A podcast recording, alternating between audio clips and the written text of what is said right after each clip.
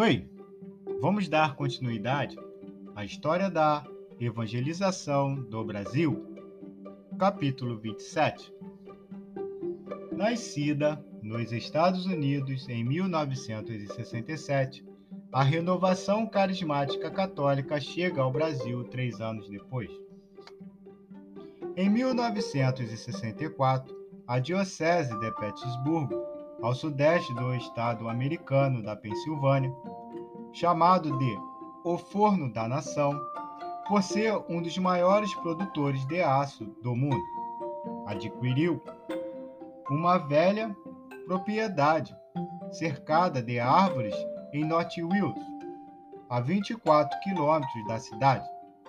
A partir de então, a casa maior, de três andares e 23 quartos, e a casa menor receberam o nome de The Ark and the Dove, a Arca e a Pomba, e tornaram-se um centro de retiros espirituais.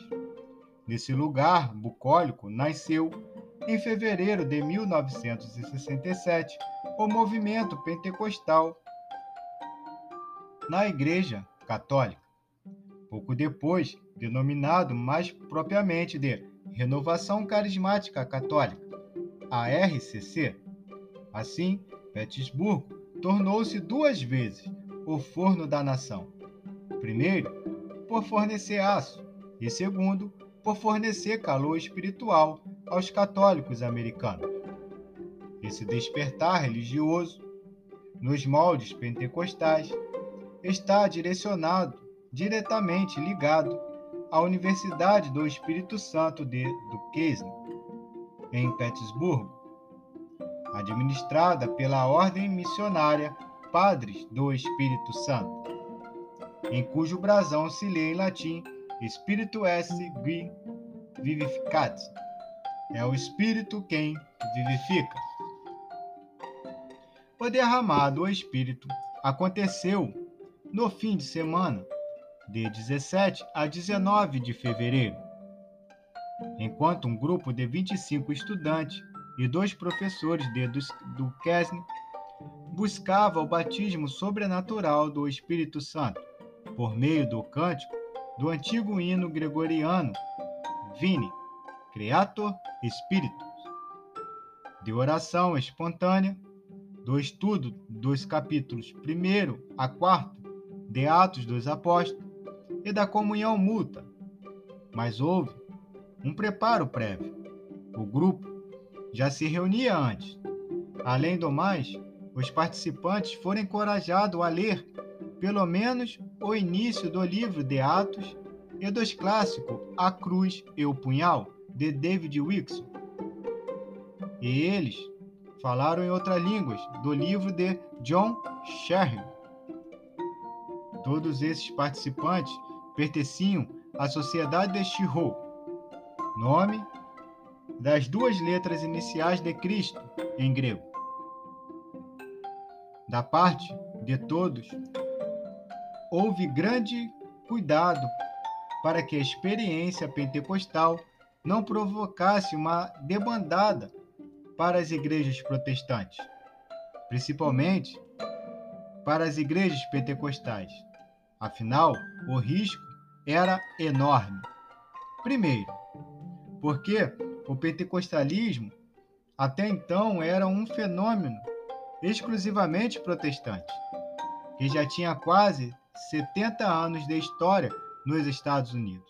Segundo, porque o grupo reunia-se às sextas-feiras em casa de uma presbiteriana e orava com anglicanos, presbiterianos, metodistas, luteranos e pentecostais. Embora nenhum de seus membros tenham sido tenham sentido a necessidade de ceder um só milímetro em seu catolicismo romano. Terceiro, porque os livros lidos antes do retiro eram de autores pentecostais. Quarto, porque a palestra do sábado, exatamente sobre a descida do Espírito Santo no dia de Pentecoste, Atos 2, seria dada por uma senhora episcopal.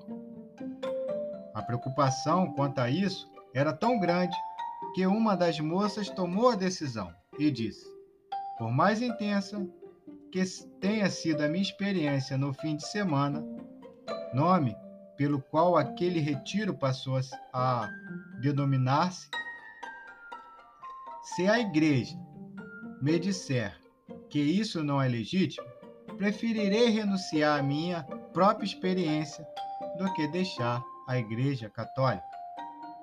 Foi essa estudante de francês, Pat Galerge Mansfield, que escreveu 25 anos depois o livro Como um Novo Pentecoste, um relato histórico e testemunhal do dramático início da renovação carismática católica. Naquele fim de semana, quase todo quase todos tiveram emoções religiosas fortíssimas. Renovaram sua fé pessoal em Jesus e falaram em outras línguas. Bill Dagan, estudante de psicologia e presidente da Chihu, e o capelão não abraçaram o movimento com receio de ser mera emoção. Mas para a maioria, aquilo era o batismo do Espírito Santo. Em suas pesquisas posteriores, Pat Mansfield descobriu que a irmã Helena Guerra, fundadora das Irmãs Oblatas do Espírito Santo na Itália, escreveu entre os anos de 1895 a 1903 doze cartas confidenciais ao Papa Leão XIII, pedindo pela pregação permanente do Espírito Santo. É dela essa expressão que diz assim: Ó, seu dia ouvinte, Espírito Santo, que a igreja, desde o cenáculo lá em Atos, e através dos tempos não cesse de repetir. Pudesse tornar-se tão popular como a Ave Maria. De acordo com Pet, o autor da encíclica Rerum Novarium, atendendo ao pedido da irmã Helena Guerra, invocou o Espírito Santo em 1 de janeiro de 1901, tendo cantado ele mesmo aos 91 anos o Vini, Creator Spirit. Pet relaciona, relaciona essa oração com o que aconteceu, segundo ela, no mesmo dia entre os protestantes no Instituto Bíblico de Topeka, no estado americano do Kansas quando alguns estudantes receberam o batismo do Espírito Santo, dando início ao século pentecostal.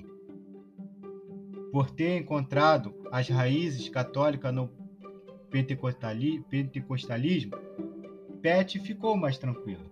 Foi um alívio certificar-se, certificar-me de que eu poderia ser católica e carismática, sem a necessidade de fazer nenhuma opção Todavia, ela pondera: a igreja compete discernir os dons, mas sem sufocar a atuação do Espírito Santo. Seja como for, o cardeal Suenes tem toda a razão quando explica. Disse assim: a graça da renovação espiritual não é restrita, pois é destinado, pois é destinada e dirigida a toda a igreja o Espírito Santo não é monopólio de ninguém. Como havia um intercâmbio intenso da Universidade de Duquesne, em Petersburgo, e a Universidade de Notre Dame de Sundibend, no extremo norte de Indiana, rapidamente a experiência pentecostal atingiu também a outra universidade. Curioso é que foi de Sundibend que os suecos Gunnar Briguen e Daniel Berg pioneiros da Assembleia de Deus brasileira, receberam em 1910 a revelação de que deveriam vir para o Brasil. Cerca de três anos depois do fim de semana de Duquesne, dois missionários americanos jesuítas, Harold J. Hahn, de 51 anos, e Edward J. Dorgent, de 29, trouxeram a renovação carismática católica para o Brasil. Eles começaram a realizar retiros de experiência do Espírito Santo em Campinas, São Paulo. Mais tarde, mudaram o nome de Experiências de Oração. O trabalho desses dois padres era organizar grupos de oração e reuniões de planejamento, que foram se multiplicando por todo o país. Com consequência, padres e leigos começaram a experimentar novo ardor na fé e na evangelização. Em pouco tempo, a RCC se espalhou pelo Brasil e prometeu o despertar da vida espiritual de muitos católicos atuantes, inclusive os que estavam engajados em movimentos de renovação, como os cursilhos, encontrar, é, encontros de casais e treinamentos de liderança cristã, a TLC. Muitos católicos nominais foram também atingidos e retornaram à igreja. Em 1971, havia um padre de 34 anos que trabalhava com jovens e lecionava na Faculdade de Ciências e Letras de Lorena, no Vale do Paraíba, em São Paulo. Ele abraçou de corpo e alma a renovação carismática. Em 1978, sete anos depois, esse padre, Jonas Jonas Abid fundou a comunidade Canção Nova, com o propósito de evangelizar pelos meios de comunicação social, rádio, televisão, jornal, livros, CD e etc. Hoje, a comunidade possui nove emissoras de rádio em sete estados e a TV Canção Nova, com 34 transmiss transmissoras de norte a sul do país. A sede da Canção Nova fica em Cachoeira Paulista, São Paulo, onde trabalham 120 pessoas, entre jovens e adultos leigos e religiosos. 20 anos depois da, da instalada no Brasil, o Conselho Nacional da Renovação Carismática Católica entendeu que estava havendo um esfriamento e uma quebra de unidade no movimento em muitos lugares do Brasil. Essa preocupação deu origem ao projeto Ofensiva Nacional, que pretendia reformar outra vez o que já foi renovado em consonância com a oração do profeta Abacuque, que diz: Aviva a, a tua obra, ó Senhor, no decorrer dos anos, e no discurso dos anos faça-se conhecida. Abacuque 3, versículo 2. Calcula-se que há 8 milhões de carismáticos no Brasil e perto de 60 mil grupos de oração. Mas a RCC não é o único movimento de renovação do catolicismo brasileiro, que conta com 198 dioceses, 38 arquidiocese, 13 prelazias e duas abadias, nas quais há 8.069 paróquias e 15.652 paróquios, estatística de 1997. Entre outros, existe o movimento Foco, é, Focolares e o Caminho neo, Neocatecumenal. Neopeca, neocatecumenal nem todos os bispos brasileiros apoiam a RCC. Alguns apenas a respeito, outros criticam, como Dom Andes Carleiros, segundo o qual os carismáticos praticam um catolicismo mais light que o evangelho.